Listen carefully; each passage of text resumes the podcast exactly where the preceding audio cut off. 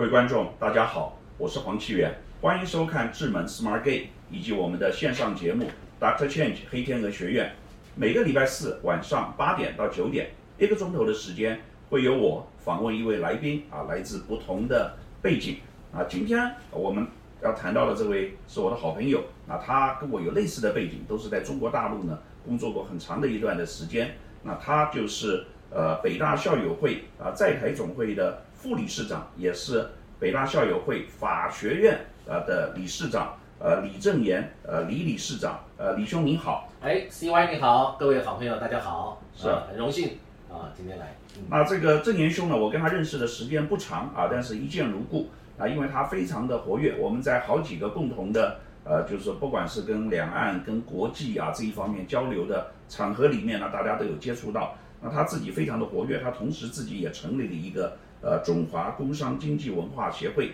啊，他担任这个理事长。那他呢，在这个大陆呢，这个就是呃，据我跟他的这个聊呢，就是差不多是这个这个所有的省只有三个地方没有跑过，他等于是跑遍了中国大陆。以前呢，我虽然也常常的跑中国大陆，但是比较集中在这个几个地方，所以我想关于这个郑岩兄啊，您的这个就是丰富的这个经验，还是由您自己来跟我们的观众朋友啊做一个介绍和分享。好，谢谢啊，今天很荣幸，这个我们 CY 总裁呢，其实我对他非常敬佩，在很多的场合我看到他的这个翩翩风采跟他的演讲，他的演讲啊，这个如滔滔江水，旁征博引啊，这个是学识丰富。从一个人的讲话里面，你会看得到他的内涵跟他知识的丰富的含量、含金量。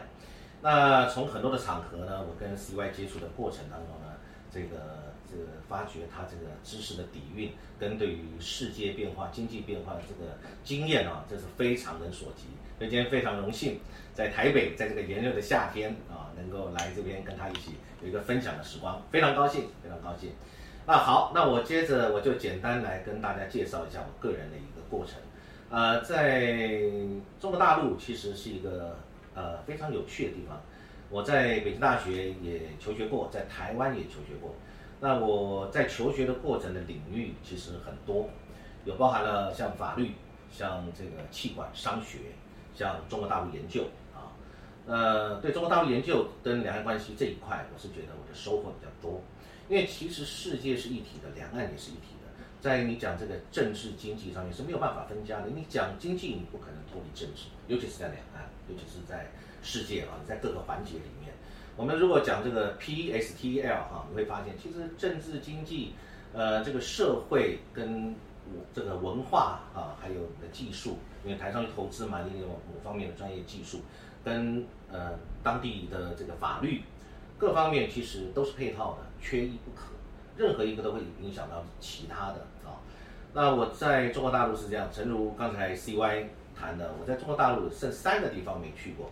我们就这个简单我们分享一下。我第一个没去过的地方是吉林啊，因为其实在吉林我去过，啊您我去的一九九四年我在第，哎呦我第一个案子就是在吉林哎在项目那边做，哦呃吉林化工哎来，那真的我们跟正好互补啊，以后可以跟您来多学习。吉林我没去过，不过那个时候呢，在早期，呃，中国大陆的朋友跟台商朋友其实都有一个概念，就是投资不过山海关，这有很多人有这样的想法。因为你既然在这个神州大地有这么多可以投资的地方，世界如此何其广大，为什么一定要到某一个大家比较特别忌讳的地方呢？我们这么说，东北不是不好，而是东北它可能它的民情风俗啊，在很多地方你要特别的注意啊，这是一个，一个还有它的这个呃法治跟各方面的进步程度，这个可能是一个特别需要注意的地方啊。那好，那再来呢，就是另外一个，我就是每次过门而不入的是这个安徽，很很奇怪，我就是安安徽我也去过，我那时候也在安徽也做了一个项目啊，哎但是安安徽是，它这个叫皖，它皖通啊什么高速公路，哦当年是是还有上这个 H 股啊，我我还要去做这个上市啊，就是安徽啊，嗯这合肥呢拉了这个上海这样子的一条的这个高速公路，对，我就是你看您去过的地方我都没去过，所以一定要跟您好好的互补互补。啊是是，那安徽你也去，还有一个是内蒙啊，内蒙、这个我没去过，啊内蒙这个鄂尔多斯对。那其他的地方我都去过了，因为也非常有趣。那为什么？因为我跟一般的台商比较，这个我们的际遇不一样。为什么有机会去这么多的不同的省呢？那是因为像我们这个北京大学每年都要开校友会，每年是各省的校友会极力争取明年的主办权。为了，那我们每年都要去开校友会，或者是或者参与这个理监事会。那每个省啊会有一个代表，像台湾的话，我就代表台湾校友会。那去的过程当中，你会发现，第一个，隔年是哪个省呢要主办，那个非常热烈、非常有趣的一个事情。那谁要参加呢？他会是这个，甚至现场，呃，直抠这个，比如说市呃这个市委书记或者是省委书记、省长打电话来说，我全力支持明年北大校会在哪一个省来办啊，是这么热烈的一个情形。所以我就讲一个很有趣的事啊，二零一九年的十一月二十八到十二月二号，我人就在武汉。这个日期就刚好就是我们讲这个新冠肺炎开始的时候，那时候我人就在武汉，因为当年是二零一九年是这个这个武汉来主主办啊，那湖北省来主办，湖北省的校友会。在前一年我在四川眉山啊，在前一年我会到这个新疆乌鲁木齐啊，我每年每一个省，那各省的校友会其实都是精英辈出，他们可能在企业、在政府都在服务。就有一个这样的一个人脉广，呃，人脉的一个圈子跟这样的一个机会呢，我就有很多的机会到各省去，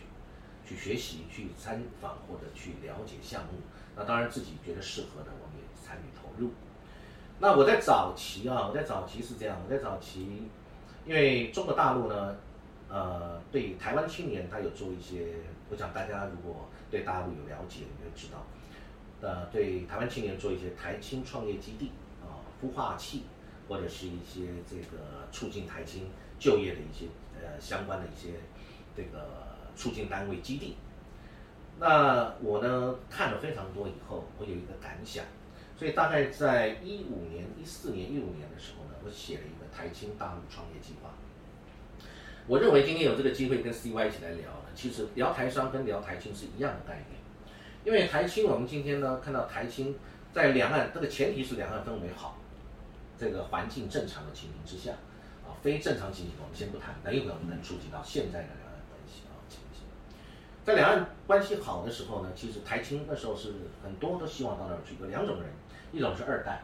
啊，台商的二代，那当然他对环境他是很熟悉的，那当然没有问题。他如何去融入当地的市场，如何去这个生存下来，这个是很重要的，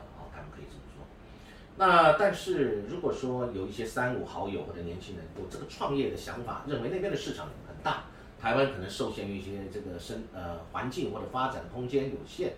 台青想到那边去发展的时候，谁帮助他？我们要这么说啊，谁帮助他？在两岸的政治情况，不管是呃春暖花开，或者现在这个冰冻呃这个冷冻如冰啊，那问题是你还是要有一个一个单位来帮助他们。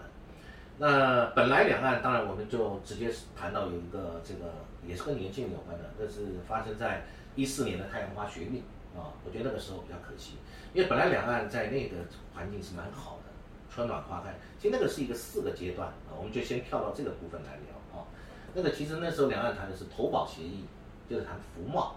就是谈货贸，就是谈争端解决机制啊。争端解决机制其实台商对台商是非常有帮助的，争端解决。那后来因为发生了太阳花学运，所以整个事情因为担心我们台湾的人的工作会被大陆人抢走了，所以服贸卡关。那在台湾也引起了很多政治上的一些风暴。那那个我们就不提。不过从那个时候开始呢，我觉得就很可惜。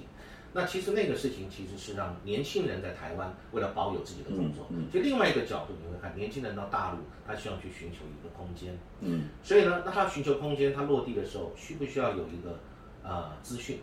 需不需要，比如说过去之前需要一个培训 training 啊，需需需不需要落地的时候有人告诉他你要怎么生存下去？很多台青这个去变完一完以后，发现哎，其实我也不晓得怎么开户，我也不会用微信支付，我也连滴滴打车我也不会用，什么这些东东西都不会。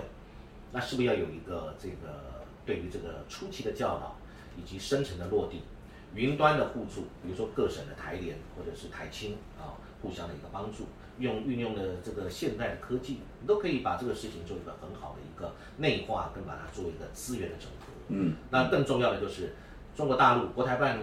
揭牌的有非常多，到现在为止，从二零一五年到现在，应该有七十八个国台办揭牌的这个所谓的台青创业基地。那它以各种形式存在，可能是一个园区，可能是基地，可能是孵化器等等的情形。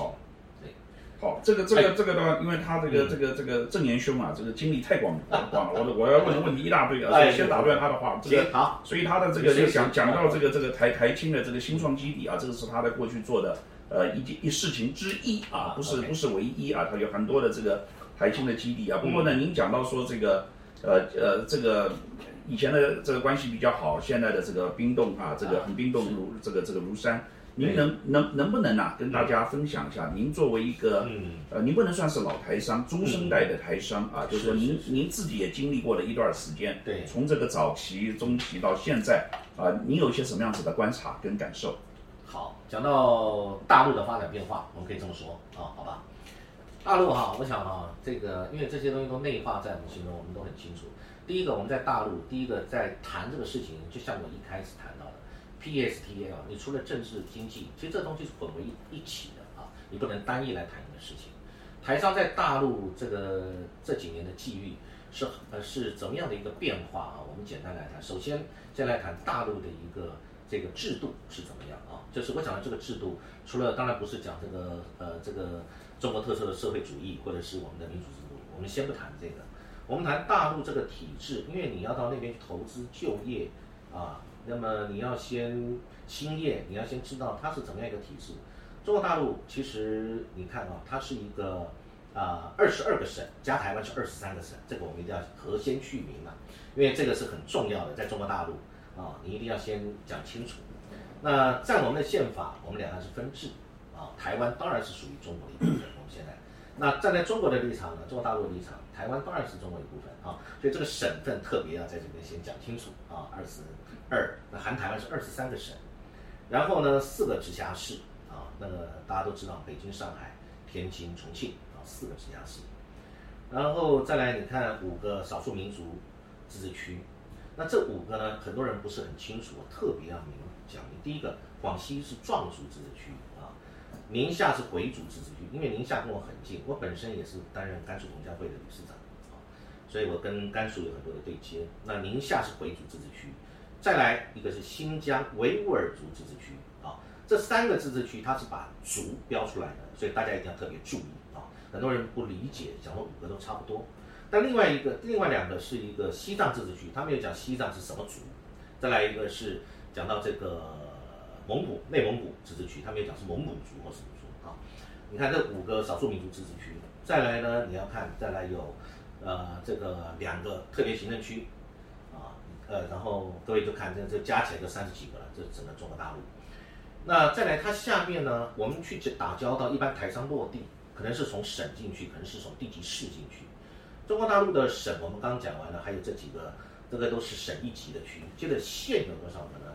一个省下面管的，呃，先讲地级市哈，地级市有两百多个啊，大概两百、两百三、两百四、两百两百多个地级市。其实地级市在宪法里面是没有的。中国大陆宪法是没有地级市这个概念的，地级市是因为因应它的需要，它要做省跟县之间的管辖。其实我们当初我们中华民国宪法谈到这个这个，我们也是以县制制啊，国父的这个这个呃思想里面也是以县制制。那只不过地级市它现在变成是一个枢纽，所以我们台商招商引资，台商去落地，你是跟地级市对接。大陆有两百多个地级市，有多少个县呢？这个县其实是真正的自治单位，大概有两千多个县。两千多个县，那么在镇呢？其实我去过很多，我想您 CY 可能也去过很多的特色小镇啊。特色小镇在这种小镇，镇在大陆是两万多镇啊，两万多个镇。镇下面还有村，村分行政村跟自然村。村行政村的话，大概我如果没记错，应该有六七十万个，五六十万个啊，那很多。那很多台商其实包含在上海的台商，都曾经因为村支书一个村你没搞定，村下面还街道办。其实中国大陆是一个九级制度啊，它的政府组织制度。所以你台商你是要跟九级政府打交道，包含街道办可能都会跟你有一些，比如说有一些我们的手摇饮的小厂商啊，台青到大陆创业，其实真正跟你有对接的可能是卫生环保，也可能是街道办，都有可能啊。所以你从上到下，你可能你都要去了解它的一个制度。好，那我们就讲到这个中国大陆这个制度。那我们讲中国大陆这几年的变化，其实如果谈是这两年的变化，不知道大家的看法怎么样？我个人的看法是。当然，其实他是连串遇到了几件事情啊，这几件事情其实都是对他是一个重击，那是机运也是危机。你说从中美贸易大战二零一七年开始，接着中美贸易大战之后，马上遇到了什么？马上遇到了新冠，新冠肺炎，对不对啊？新冠肺炎开始，接着在这样的一个环境之下，他马上要做共同富裕，共同富裕做完了以后，才做一年，马上现在遇到了什么？遇到了这个俄乌战争。其实世界是联动的啊，俄俄乌战争，我想大家最近对它是很热门的话题。那你说它跟中国大陆没有关联吗？有关联。上海封城，其实这个等一下我们可以特特别来谈到上海的问题啊。那所以你会发现这几个事情连续，所以接着呢就会发现，中国大陆会牵涉到一个降准，第二个可能是保就业，就业率是很重要的。中国大陆哈，我们讲一个数据好了啊，台湾的大学毕业生一年大专的哈，高校的大陆叫高校，台湾毕业生大概是二十六万人吧，台湾大概二六万。中国大陆今年二零二一年的大专就是高校毕业生应该是一千零七十六万人啊。一千零七十六万。那这个台湾的出生人口，去年啊，我们就两岸做一个对比，台湾的出生人口，两岸都在少子化，台湾去年大概是十六万，啊，甚至一个月不到一万人，这个数字是不断不断在这个这个降低的。那中国大陆呢，一样是一千零大概四十万五十万去年的出生人口。那这个一千零几万的出生人口，因为中国大陆之前只是一胎化。啊，所以它是把人口降低了。那现在一胎化放开了，所以照说应该大家愿意生，其实大家都不愿意生，两岸都一样，世界都一样。所以现在老龄化在两岸在世界正在展开啊。所以你会发现这个这样的一个人口，那你看中国大陆跟台湾的人口比是一比六十，我们大概这样算，差不多吧啊，六十。所以呢，照说我们如果这个出生率乘以六十，应该也差不多等于。中国大陆的差不多，各位算一下就知道，大概差不多。所以这几个事情，那共同富裕这个事情，因为中国大陆哈，在这一段时间，中美贸易大战，各位看得到哈，从一七年川普川普上来以后，那这个这个我们等一下在中美贸易大战一起我们来谈，好吧啊？你看啊，那个我们讲共同富裕好，中国大陆现在共同富裕，这是这个沸沸扬扬引起大家在讨论的一个事情。共同富裕其他讲的就是中等收入陷阱，为什么？因为中等收入是维稳。所以中国大陆维稳最重要。那你看我们这几年在讲啊，讲这个为什么大家讲说中国呃上海一定要清零？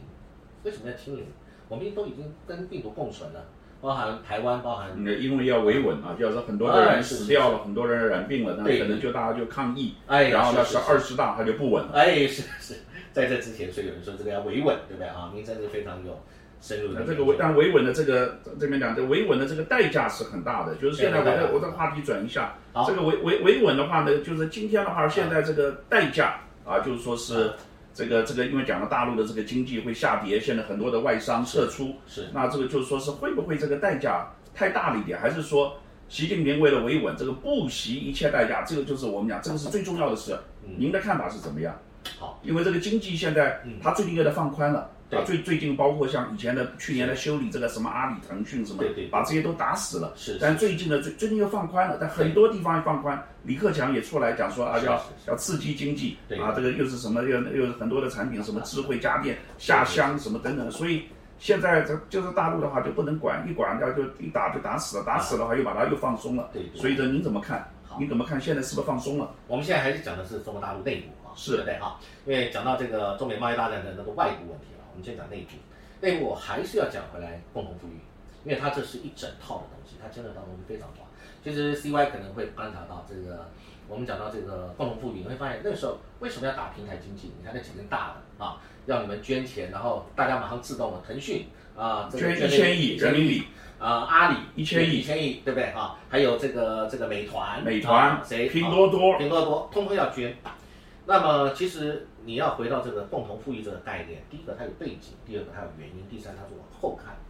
第一个我刚就跟我刚刚讲到的这个中国大陆毕业生一千零七十六万，我请问你一千零七十六万的学生，你怎么消化他的就业？今年毕业，其实去年已经看到了，去年已经看到了，去年九百多万、八百多万，去年九百多万，再前一年八百多万毕业生啊，二零二一年、二零二零年、二零一九年九百多万、八百多万，到今年二零二一年是一千零七十六万。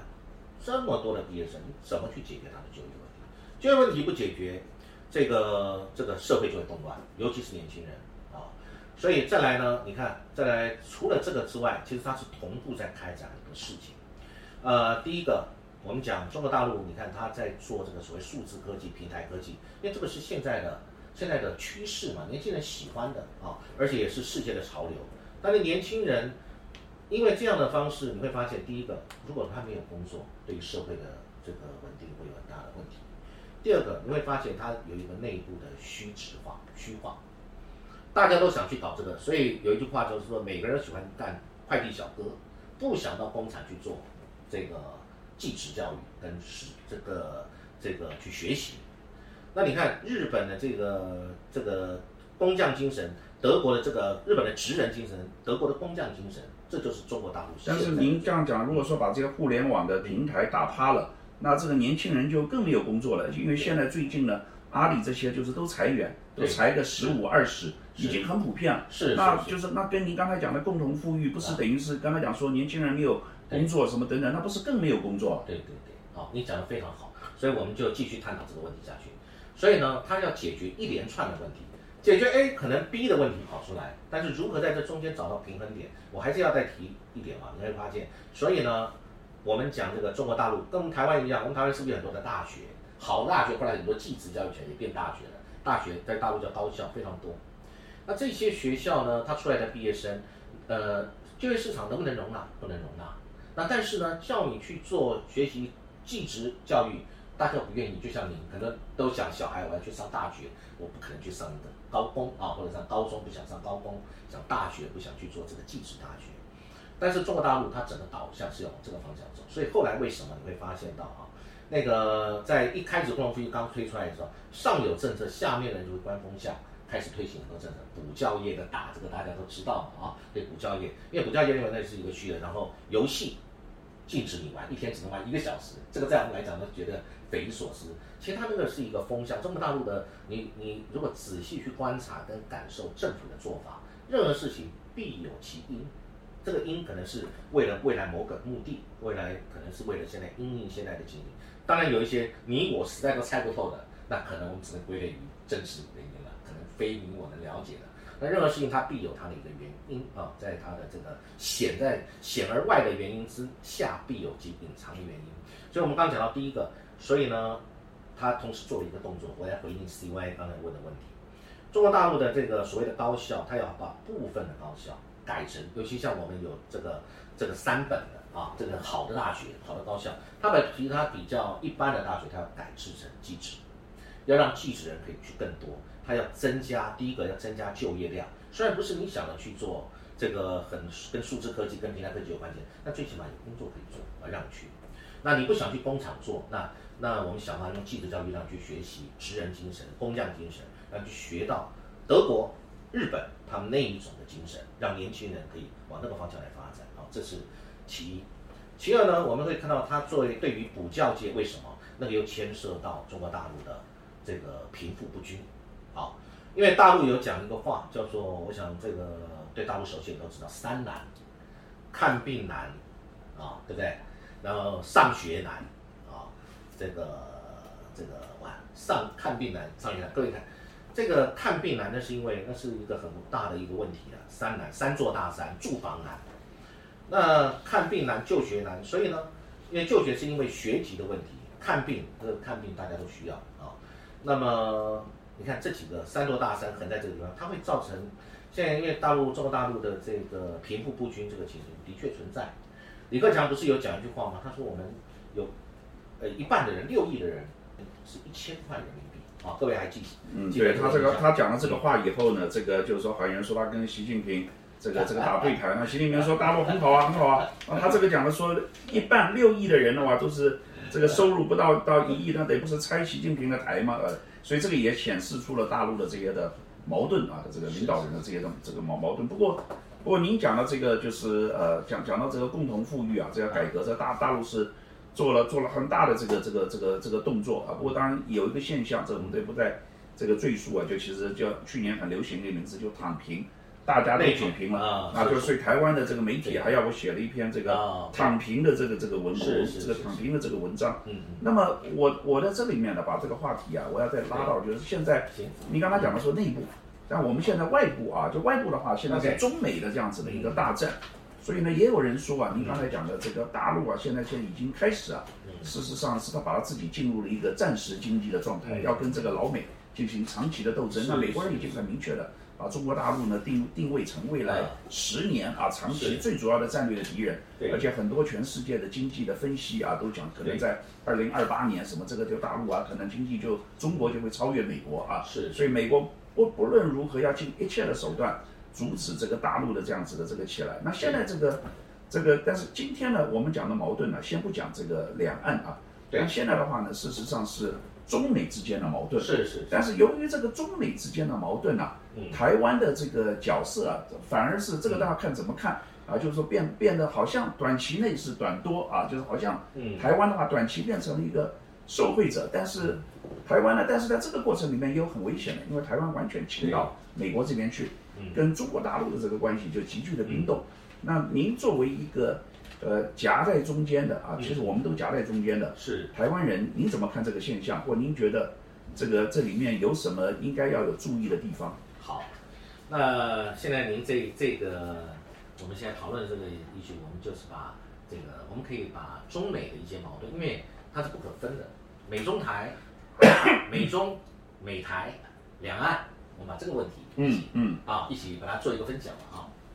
啊，OK，好，呃，我想啊，我们先这么说，先讲中美好了。从中美贸易大战开始，从二零一七年，你看啊，这个川普他是一个个人个性，他这个是一个呃这个商人的这个性格。那么你看他第一次跟中国大陆在谈这个中美贸易大战的时候，其实我们很快速的这个回顾一下，第一次他加的是五百亿啊。一个是三百四加一百六吧，这两次，对不对？那当然，他的针对的项目都是我们一些资通，其次是机械，对对，那个是贸易大战，这是第一个阶段。第一个阶段，第二阶段就是两千亿了啊。那然后再来第三阶段讲三千亿嘛啊。那中间有一个，我如果没有记错，应该是二零一九年的十二月一号，还是那时候他们应该是在 G 团体吧，正在谈，突然扣押了孟晚舟。对不对啊？因为华为中心，华为的小公主经过这个是，所以这个就就从贸易大战变成了后来就科技大战。科技战，对对，因为老美最在乎的其实这个就显出了老美的这真的在乎的是科技啊，这个五 G。不过当然，川普是很厉害的啊，这个就是他真真的是抓住了他的这个这个特特这个这个这个这个痛处。西外讲的非常好，我觉得川普是一个很厉害的人。其实我看过一些相关的资料啊，那有提过，其实从奥巴马时期他就知道中国的威胁在那个地方。但是奥巴马的个性上，他比较算是一个比较呃保守，不能说他软弱，他是一个比较保守型的人啊，不像他的谋定和合同，不像川普大咧咧的，我就是先先做再说啊，川普。那所以呢，接着这这些的这个贸易战开始以后，当然中国一开始有一些反击，那但那个金额的力道也不够，因为他必须还是互相依赖依赖美国。那但是大家如果从布林肯这个谈话，各位可以注意到一个事情啊。美国其实，在二零二一跟二零二二，它的策略上不一样。二零二一我说没记错，应该是竞争，然后这个呃，这个我看他谈的是竞争、合作、对抗。对，那时候谈的是这个。今年变成投资、协同、竞争，对不对啊？他把对抗拿掉，把对抗拿掉。你对抗不能再对抗下去，对抗要加剧，要战争了。对，没错，他要做护栏。啊，CY 对于这个中美之间的这个鉴定都很深入。那所以呢，你看中美贸易大战在这个部分，那我们台湾一直被推在前沿。其实各位如果有看过那个谁写的一个看啊，那个布里辛斯基在一九九七年的时候，对大棋盘啊，大大棋盘这个经典作。这个会回到我刚才一开始谈的那个，为什么我刚刚特别要讲我们五个少数民族自治区？其实，在他的里面，其实他有设想。他们在一九九七年的设想，中国是会分裂成好几个国家的，而分裂的方式可能就是按照种族，因为一个种族、少数民族或者形成了一个中国大陆整个这么大的版图啊，那么它是有它自古而来的，不管是种族、地域、地理区啊，这个战略位置各方面形成了一个这样的区。那所以站在美国人的立场，其实他当然会希望中国分裂，中国大陆分裂。分裂了以后，他今天他在战略上面他就会比较有利啊。我今天打个岔，在今天荒谬的地方，美国一直在讲新疆、讲西藏。是我现在发生了一个事儿，是你要现在讲美国可能分裂成两个国家，有人提到 美国这个共和党啊，什么这个民主党，美国可美国可美国可能分裂分裂，不过拉拉到拉回来到这个中美的这个大战啊，就是您怎么看？您觉得现在是美国这个有很多的不同的讲法，你觉得是美国占了上风，还是中国占了上风，还是各有怎么样子啊？这个台湾现在的目前大家大家大家当然是很自豪了，就是像护国神山台积电半导体，全世界都要这个半导体，但是美国人也看到了这个点，就是知道这个半导体放到你台湾太危险了，那将来就是老共。如果打过来，掌握了台湾啊，然后把这个半导体拿了过去，那就是中国超越在美国前面了。所以现在这个地方呢，回到你刚才讲的孟晚舟，五 G 的部分呢，美国至少打赢了一仗，就是说是他把这个这个这个这个所有的五 G 啊，现在西方的五眼联盟啊，联合在一起，所有的现在美国、德国啊，什么这个澳洲啊，都统统都不用这个中国的这个华为了啊，这这个这个仗给他打赢了。那金融的部分呢，老美呢好像也，因为他把这个美国的、中国的中概股啊。统统都下市，他说你你要是不交出你的会计报表来，你就给我下市。好，那现在中国你不能说投降了，所以他们现在是和解啊。那很多的在中国的这边，但是中国大陆呢，有有些东西是超在前面的，像那 AI，这个它因为它掌握了大数据，它不会比比美国差。中国大陆的电动车不会比比比美美国差啊，这个中国大陆的基础建设啊不会比比比比比美国差。但是我们现在看到的这个一球两制。一个地球两个制度啊，在这个里面逐渐分分裂的这个世界，走从全球化走到现在去全球化的这样子的这个趋势里面来。您看看大陆这边，您帮我们，因为你在大陆很多年，你大陆大陆是怎么把脉的？大大陆是觉得中国必胜，那台湾又应该怎么自处？是好，C Y 这个问题真的非常大，也很宏伟，在我这个这个我能够谈的真的很有限啊。那也用一个个人的。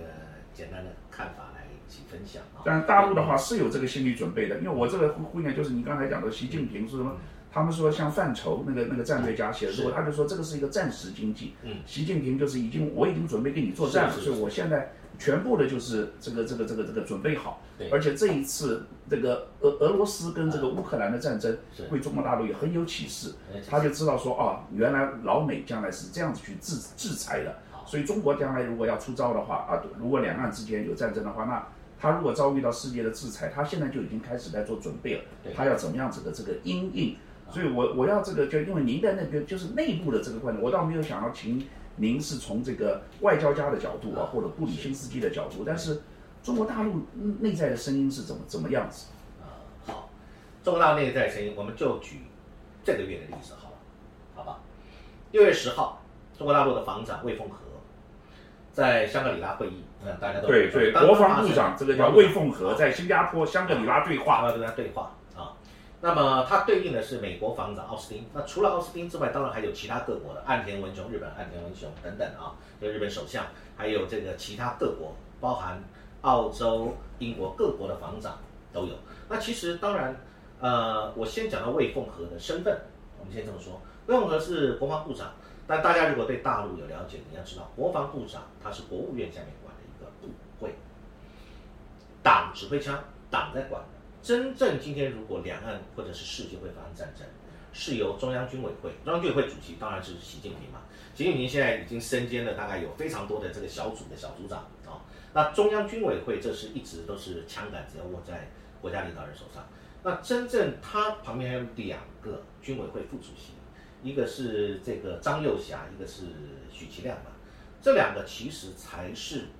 这个对于战争是否会发发动的这个决策的。那我但是这个我们就先不提啊，因为这个就比较属于这个中国大陆的一个党政之间的事情了。那我们先讲为什么我特别要提到这个事情，因为它是一系列。为我就像我刚刚说的，我们看事情有时候你要看一个面，还要看它的前后顺序。魏凤和在六月十号，六月十号。他相会的时候呢，他谈这个这讲话很硬啊。如果这个胆敢有人这个把台湾要分出去，因为现在问题都在台湾身上，那么我们是不惜一战的，我们是这个解放军绝对有这样意志，不然解放军还叫什么解放军啊？他谈的是这样子。那但他有两个前提，第一个对象他已经指明了啊，指明对象一个就是所谓的民进党当局啊，你要知道大陆讲话当然是针对；第二个是外部干预势力。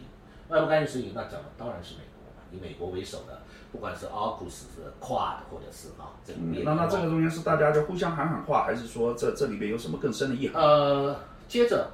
这个那天谈完了以后呢，隔天希拉蕊希拉蕊是以前国务卿嘛，在六月十一号，希拉蕊呢接受媒体访问，现在就谈，其实，在他们的预估里面呢，这个中国大陆应该是这两年就要对台湾进行武力统一，啊，希拉蕊的讲法，希拉蕊讲法在六月十一号，希拉蕊这个讲法是，当然他一定有所本嘛，对不对？他身为国务卿那么多年，又身为前总统的夫人。他对于整个国家机密各方面，他当然了解，所以他讲的话是其来有自。我认为，那他甚至说了一句话，他甚至可能是在拜登任期之内，这事情会发生。那六月十一号讲，在台湾好像没有什么人看到登看到这个新闻，台湾这种新闻负面新闻都给封掉。我们平常都对对这方面，我们都会去关注，而且追踪。其实我在这边跟大家分享，借由 CY 讲这话，刚好的分享，就是说，其实我们大家对于两岸和国际局势的观察。你可以把它做一个整理，而且做一个追踪。任何事情当中，突然间你会发现它有很多关联性。六月十四号就讲关联性了。六月十四号，这个布林肯跟这个啊，对不起，苏利文，呃，国家安全顾问苏利文，国安顾问啊，对啊，然后跟这个杨洁篪，六月十四号，隔了三天，六月十四号，那么他们两个就对话。其实他们这已经是第四次对话了啊，之前的阿拉斯加在哪里？这次今年两次，去年两次，连续两四次对话。这个对话里面谈的还是台湾问题，那但是哈，我想我我在这边，如果说你说不谈呢，呃，那没有办法谈到这个经济上的精神，因为中国大陆为什么一直在讲，他讲一个中国原则，他讲这个一个中国原则，因为这是他非常坚持的。那他认为，不论在经济上或者战略上，美国是要把台湾放在第一岛链的前沿，第二岛链我们大家都知道，不管在战略上面呢，是这个马里达亚海沟嘛，哈，马里。马里亚纳群岛那边，比如说关岛、天宁、塞班那时候，那边是第二岛链。那么台湾一直在第一岛链的这个前沿，很多人这么说。那但是我们在这个地方一直负责了。你看，我讲几个事情的例子哦。在中国大陆，我们在经商，其实大家都会注意到有很多事情要这个谈到的。比如说像日本那时候为了钓鱼岛的事情，那时候是金介寿嘛登岛啊，两岸大陆民情俱愤。那么后来韩国它设立萨德，应该也是在二零呃没有多少年前，萨德飞弹系统设在韩国，设下去了以后呢，抵制韩货。那时候我就在台大陆，在砸韩国车什么，什么冤枉，我开的但是就是一个韩国车嘛，C Y 应该知道这个事情，那时候引起很多就是排外仇外。那么因为民族意识，所以我们在中国大陆对于民族意识这个部分是非常注意也谨慎。那因为我们在这个做经济跟商业，对，但是回到刚才讲的美国跟中国，那那你现在看到不管是这个魏凤和美国苏利文啊，这个谁谁谁啊，这个希拉蕊啊，这个这些讲话，那那。呃，然后呢？因为最近呢，还还发生了一个事儿，我想您知道，就是说，这个说那个这个，如果说美国的军舰要过这个台湾海峡的话，啊，他说的这个要要海域的话，啊，许不知道是谁说的，就是一定要中国大陆的许可。那之前的话，报备制啊，要报备啊，因为这个这个英国的、法国的什么潜舰、军舰有过台湾海峡的话，也经过。那美美国的这个这个这个话题也也提出来了。所以最近我是看《纽约时报》《华尔街日报》，是是，有很多的这些的话题啊提到。当然，我我们今天的话题讲的是。还是在台湾啊，这个我倒倒不是要讲的中美啊，但是在台湾的这个里面呢，就是说是您您在这个里面看的话，作为一个台商，您觉得我们要怎么的自处啊？您给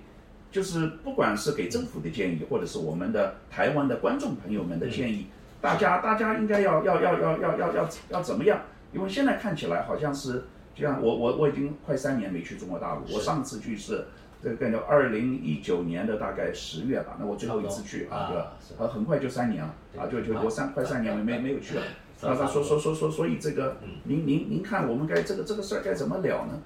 好，这个谈的是说啊，我们台湾同胞的心态。对对对，那还有台湾同胞的一个一个应该有的心态也好，准备也好，做法也好啊，面对来的这个大局势。嗯，这个题目很大，但是很难谈。那。我们就尽量讲，好吧？看有多少时间，来聊多少时间分享啊。不对的，再请 CY 来多多指导啊，指正不足的地方，请多多来补充啊。好，呃，其实你看台湾同胞哈，我们呃不用复杂，但是你一定要知道对岸到底要什么。其实我们本来是很有优势的，这个优势就是同文同种同文化啊。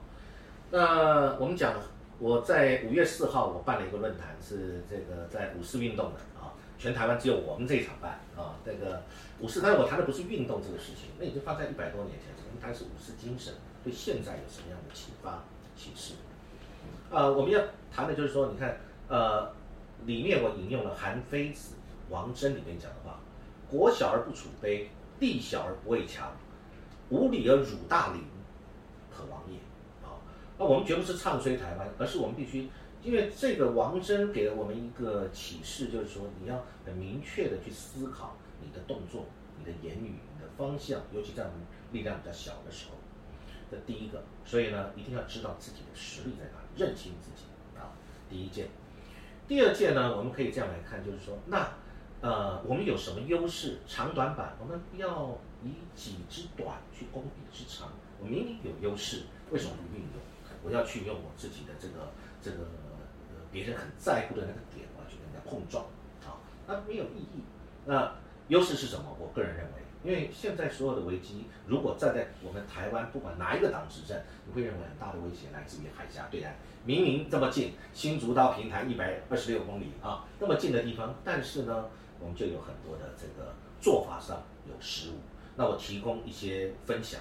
我个人的浅见啊。呃，第一个，你看啊，再来第二个，我们要谈的就是我们明明同文同种，然后有优势，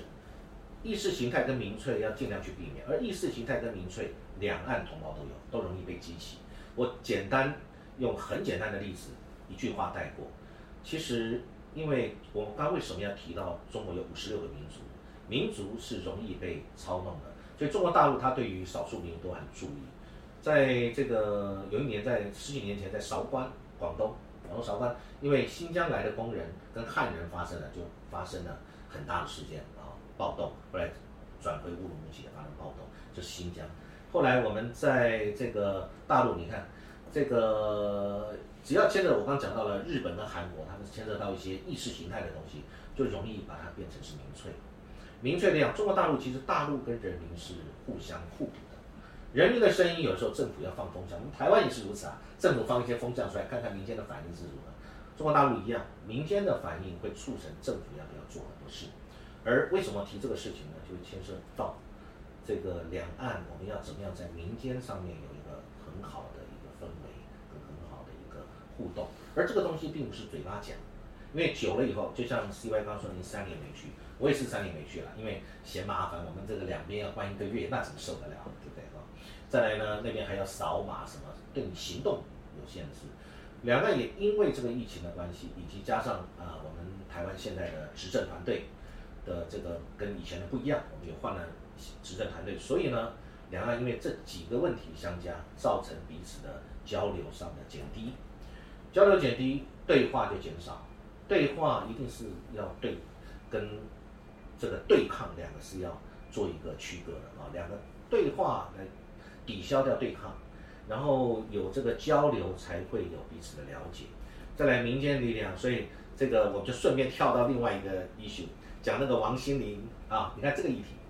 对啊，这个是原来大家很愁中的，哎，但最近就台湾现象，那个刘畊宏跳那个健身舞，那个王心凌唱那个《爱你》，风靡全大陆。对，啊，大陆的这个人的话，大家在封城，啊，封城的话，大家看了这个他跳这个台湾的健身，啊，这个这个所有的大妈们，哇，这个这个都很风靡。然后这个那个八零后、九零后看那个王心凌，哇，这个台湾的这个王心凌这个，抱歉，我以前他的歌我从来没有听过，居然风靡大陆，哎，所以这个以前你刚才讲的仇中两岸，又有仇台。那哎，但是最近好像又很爱台湾的，所以这个就是蛮矛盾的嘛。是 C Y 讲这个很好啊，就是爱台呢是要塑造的，因为他这个呃，第一个刘畊宏呢是，当然他有他一个原因，因为封城嘛，他在家里跳那个啊，问题跳那个很多，跳韵律舞，然后那个收费的，这个是他们的一种平台经济，这个很正常的。那王心凌这首歌是本身这个歌不错，再加上他的那个水手服啊，英伦水手服吧啊，那也这个这个很有看点，很有亮点。那那个歌也很轻快，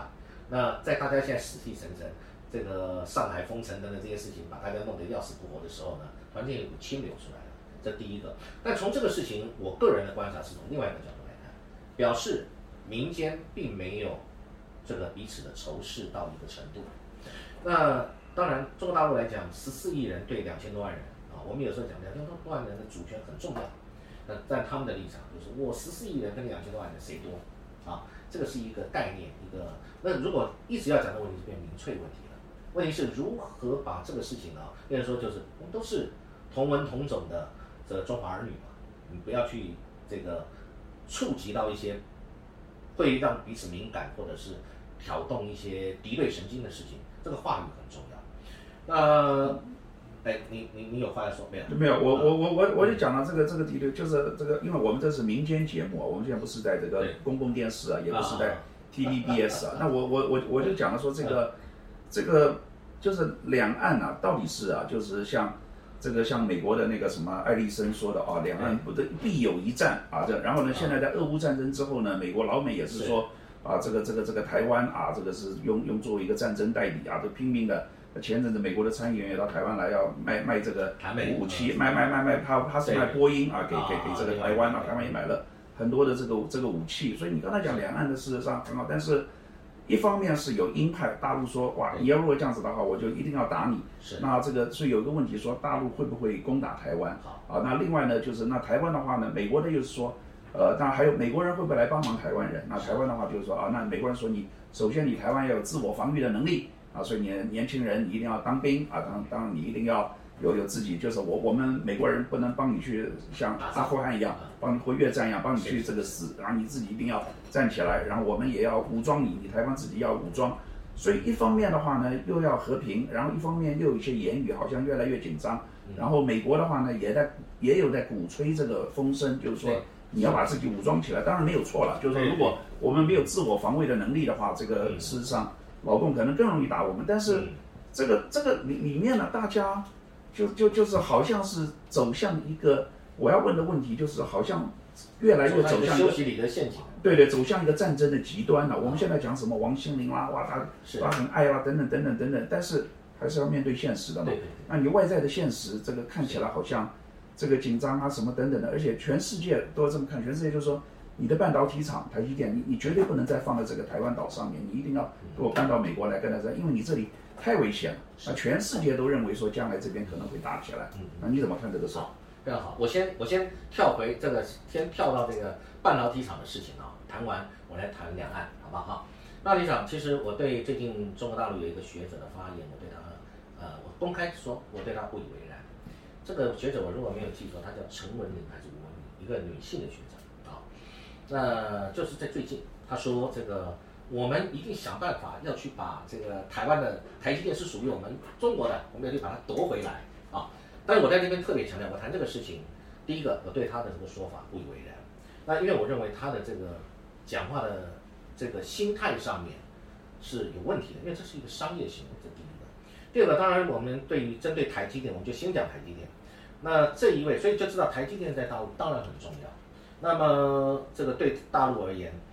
那因为他们被卡住了脖子，而且他们对于这种高阶制程，他们现在跟不上。然然后他又有这个学者这么来他他他讲这个话。那老美呢？现在这个老美的美国的陆军学队的陆陆军学院是他在我在演讲的时候提过。那他说他说如果说老共呢打过来，老美的的建议啊，不管你台湾人自己或老美会把你的台积电先炸掉，再摧毁，也不会让你再落到这个老共的手里去啊。所以大家都知道说这个这个中间，对，谁拿了这个，谁就是未来世界的领领航者。对。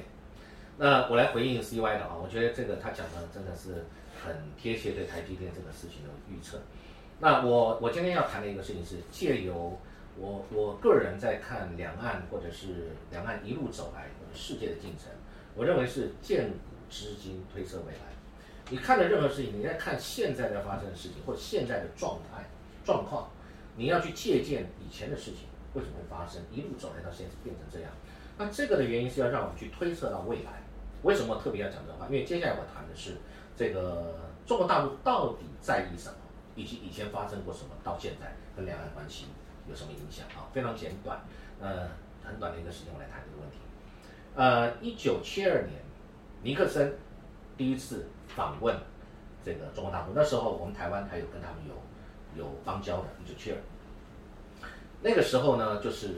这个他们有建交公报，我们常常听到。就像各位在媒体都会听到这个美中三个公报六项保证啊什么，三个公报第一个是八一七公呃不以建交呃这个上海公报，一九七二年尼克森到上海双方初次见面，上海公报，第二个就是建交公报，一九七二年呃一九七二年呃一月一号，啊啊抱歉一九七九年一月一号，建交公报，呃这个他们建交。一九七九年的建交公报为什么要特别提？因为那一天同一个时候，美国给了台湾一个东西叫做《台湾关系法》，一九七九年一月一号。那么这个他们是建交公报，同一天。一九八二年，一九八二年八一七公报，这第三个公报。所以什么三个公报？第三个八一七，一九八二年，一九八二年的八月十七号，这个中国大陆跟美国签了一个八一七公报。同一天的隔天八一八，一九八二年八一八，我们美国给了我们台湾六项保证。这六项保证就是保证不会要你跟中国和谈，我保证你啊提供你相关武器。那八一七就是我一定会减台湾的武器，从量跟值啊，美国跟中国谈的啊，有量跟值什么什么。所以这个，所以中国大陆到现在到今天为止，到上周为止，到魏凤和八六月十号谈，就是八一七公报你们没有遵守，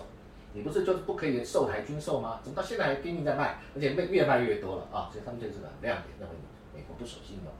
那为什么要提到这个东西？因为这个东西。继续影响着我们，未来还会再影响我们。这中美三个公报，六项保证跟台湾关系法是美国对台湾做的承诺。所以各位，你看到我刚讲的两个时间点，美国在做这件事情的时候，他会同时做这件事，他在平衡嘛啊。所以刚刚讲到这个大陆的学者说，今天我要把这个台积电我们要夺回去。美国说，万一台湾失守，我们炸掉台积电啊，焦土政策，我不会让你的这个这个这个这个我的敌对方。呃，竞争方中国大陆我就拿到台积电，这是他们的立场啊。但我们要讲这几个公报，接着呢，这个一直到现在，因为它都还维持《台湾关系法》现在跟这个三个公报六项保证，然后呢，那一个中国原则，一个中国原则，其实在台湾是有三个阶段，很多人可能不知道。各位你一定要很清楚的是，因为到现在还是这样来定义。呃，我们两岸关系要继续往下走，一定要从这个定义继续往前看。这个叫做三段论，其实讲这个一个中国原则，在中国大陆它非常重视。为什么？你不是一个中国原则就变一中一台啦，或者那你就是台独的什么？其实没有人有这个心态，或者有所谓台独、极独的，其实那个那个比例是很少的。但是在李登辉时代，那时候三段论讲一个中国，它定义是有分不同的。在李登辉那个时代讲，世界上就一个中国，台湾是中国的一个一部分，然后这个中国领土不可以切割。到了陈水扁两千年当选到马英九时期，三段论的中间那一段变了，世界上只有一个中国，台湾跟大陆都属于中国，呃，中国领土不可分割。台湾跟大陆啊，他这样去定义它，你不发现它是一个一个开始一个善意啊？但可惜那个机会我们错失了啊！不论是如何，什么原因？第三，后来呃，这个蔡总统执政的时候呢，又回来了，在中缅。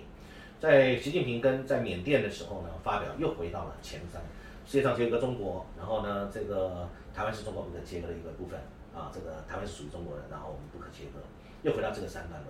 那所以它这个一个中国的定义就是，就是我们可以去解释，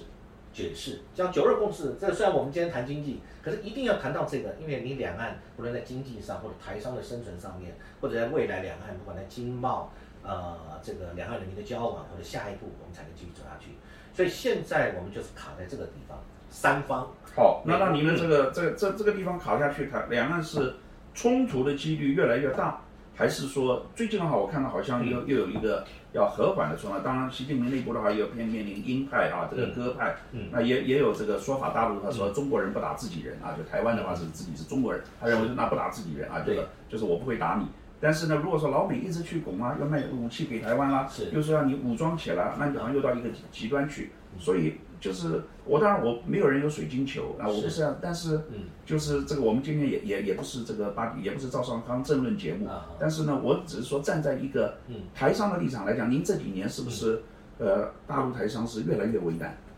哦，大陆台商其实我觉得是因为第一个中国大陆的的厂商他们自己起来了啊。那不论是这个在台商的优势没有了，它的优势降低了啊。第一个，第二个呢，因为中美贸易大战有部分它要做迁移，这也的确事实。你留在那个地方呢，你必须转型升级。那再来又牵扯到几个问题，一个是社保，一个是税金，这个很很重要。其实中国大陆出现过所谓的两波台商逃亡潮，C Y 应该知道，一个就是劳动合同法实施那个时候，哇，大批的台商跑出去了。为什么？因为他没有办法。这个承诺劳动合同法里面的相关规定，那个是必须做的。那么另外一个就是后来的这个社保实施五险一金开始这两个措施，这其实都是最近最近这波又又又了封城了之后，现在很多的台商也跑了。是是是是是，啊，因为封城了，因为不单是台商，也有一些外商，他们觉得，呃，倒不是事件，而是态度。我认为，认为政府的态度，你怎么可以本来不封的，突然封了，封了以后呢，你又跟世界潮流不一样，因为你完全没有考虑到其他的因素。任何事情，其实政府在做政治、政府行为的时候呢，应该是考虑到多方面的因素，民生的、经济的啊，这个老百姓的生活的啊，医疗的、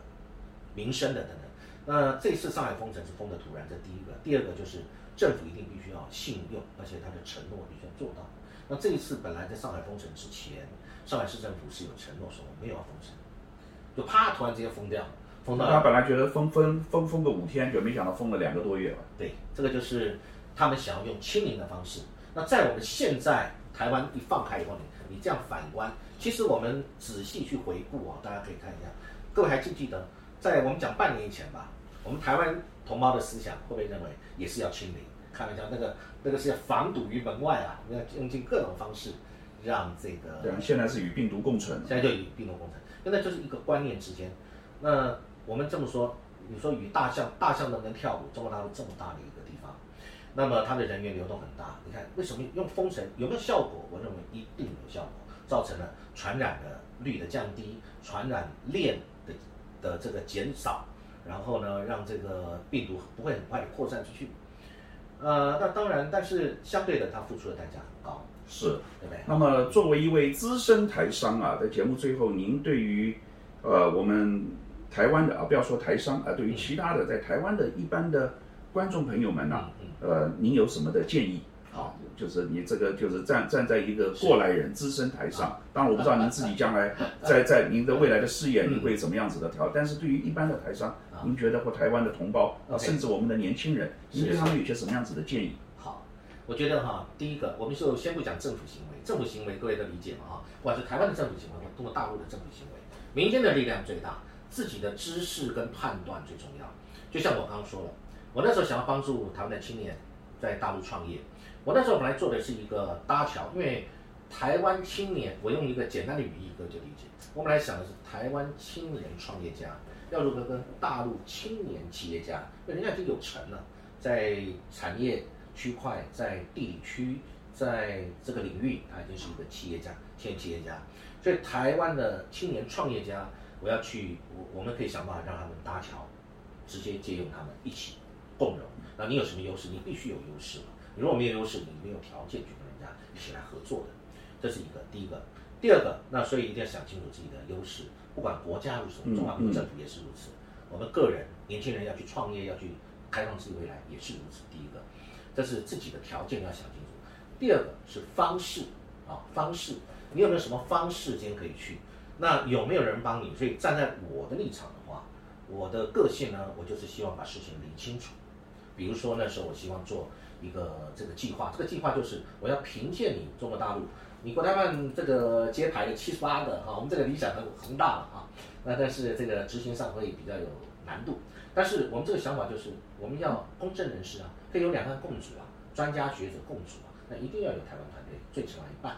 我们做一个评鉴者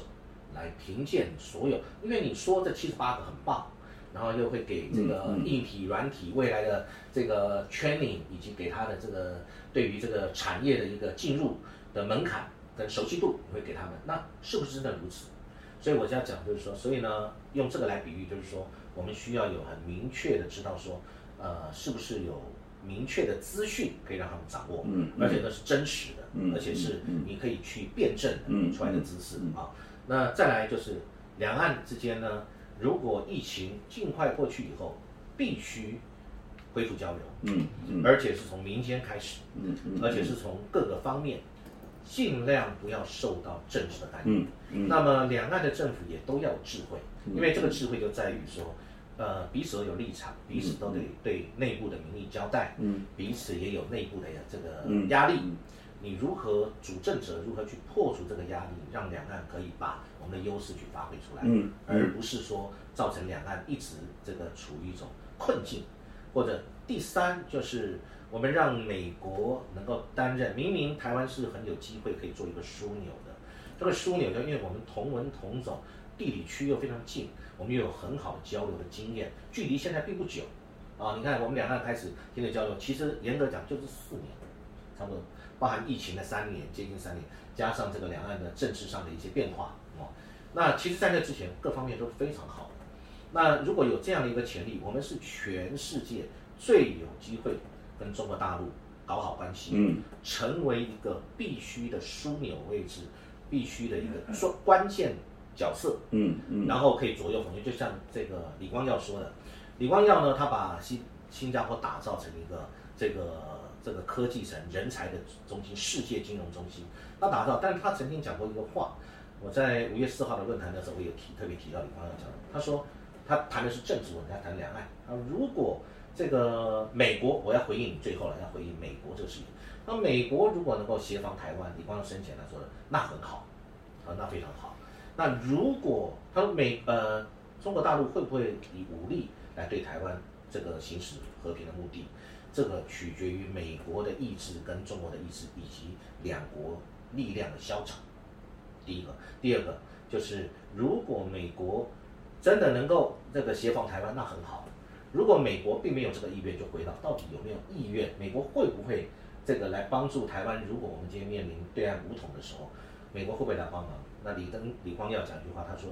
如果不能，而你又让台湾人以为可以，那就很悲哀了，那就悲哀了。对啊，好，好极了。这个这个这个就是，如果这个呃最后的话，这个话呢是这个我们的这个新新加坡在亚洲的这里面现在最成功的国家。啊的前元首啊，他所说的。那今天的话，我们非常的高兴啊，我们讨论这个两岸的事呃事情的题目。那我们请到了资深的台商，啊这个北京大学啊这个法学院在台校友会的这个理事长呃李正言啊正言兄到我们的节目来。他站在一个资深台商的这个立场呢，做了很多的这个分析啊，包括这个中国大陆早期啊、近期以及这个呃的未未来的一些的情况。那么他也就这个中美。啊，近近两年的这彼此之间的一个这个呃呃这个这个这个互相的这个角力啊，那这个以及台商处在中间的一个尴尬的这个地位呢，啊，就做了一个给我们非常详实的一个分析啊。那如他在节目最后啊所提到的，就是说我们台湾要怎么样的这自处，我们首先我们知道自己的这个条件啊，那我们要跟